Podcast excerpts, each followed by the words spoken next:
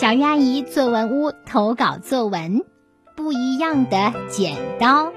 福州教育学院二附小一年级高新月。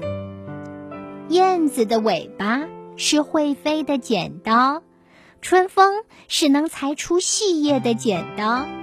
会飞的剪刀是燕子的尾巴，能裁出细叶的剪刀是春风。燕子的尾巴是剪刀。春风也是剪刀。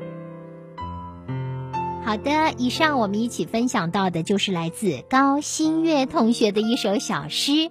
接下来，我们有请唐喜老师来点评这首小诗。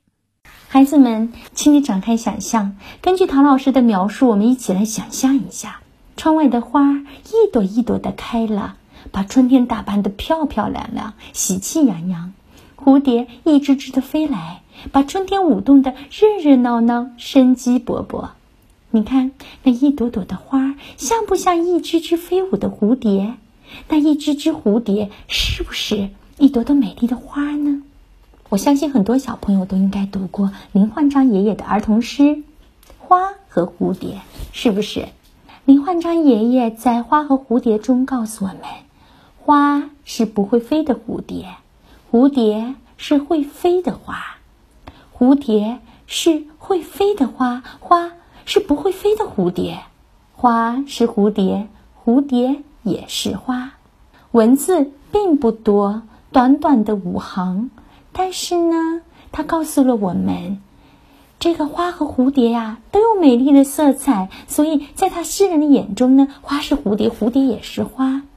美丽的色彩和相似的外形被诗人紧紧地抓住，所以看到花，诗人就会联想到这是不会飞的蝴蝶；看到蝴蝶，就会想到哦，这是不会飞的花。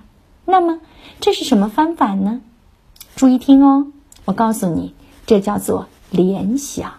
我再说一遍，这个方法叫做联想，从一个事物想到另外一个事物。这个在诗歌中。是一种常用的方法。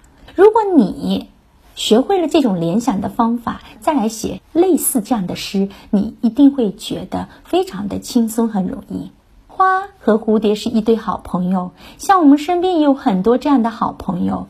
接下来，我们一起来看一看一年八班高新月小朋友写的《不一样的剪刀》。燕子的尾巴是会飞的剪刀，春风呢是能裁出细叶的剪刀。会飞的剪刀是燕子的尾巴，能裁出细叶的剪刀是春风。燕子的尾巴是剪刀，春风也是剪刀。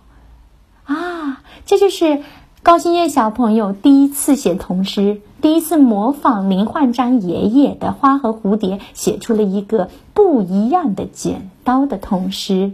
原来写童诗并不是那么困难的事情，可以这么轻松自然，对不对？那么，在高新月的这首小诗中，我们乘着想象的翅膀飞翔，它带着我们一起飞，这就是童诗的想象美。孩子们，咱们生活的世界千姿百态，处处都有美的踪影。我们要用画家的眼睛去观察，用诗人的心灵去感受，你会发现山川、河流、绿树、野花、城市、道路。就连路边的一只小蚂蚁，墙角的一只小小的甲壳虫，都会有着浓浓的诗意。在童心的世界里，花草会说话，鸟兽有情感，万物皆有灵性，童真童趣就在这爱的暖流中流淌出来。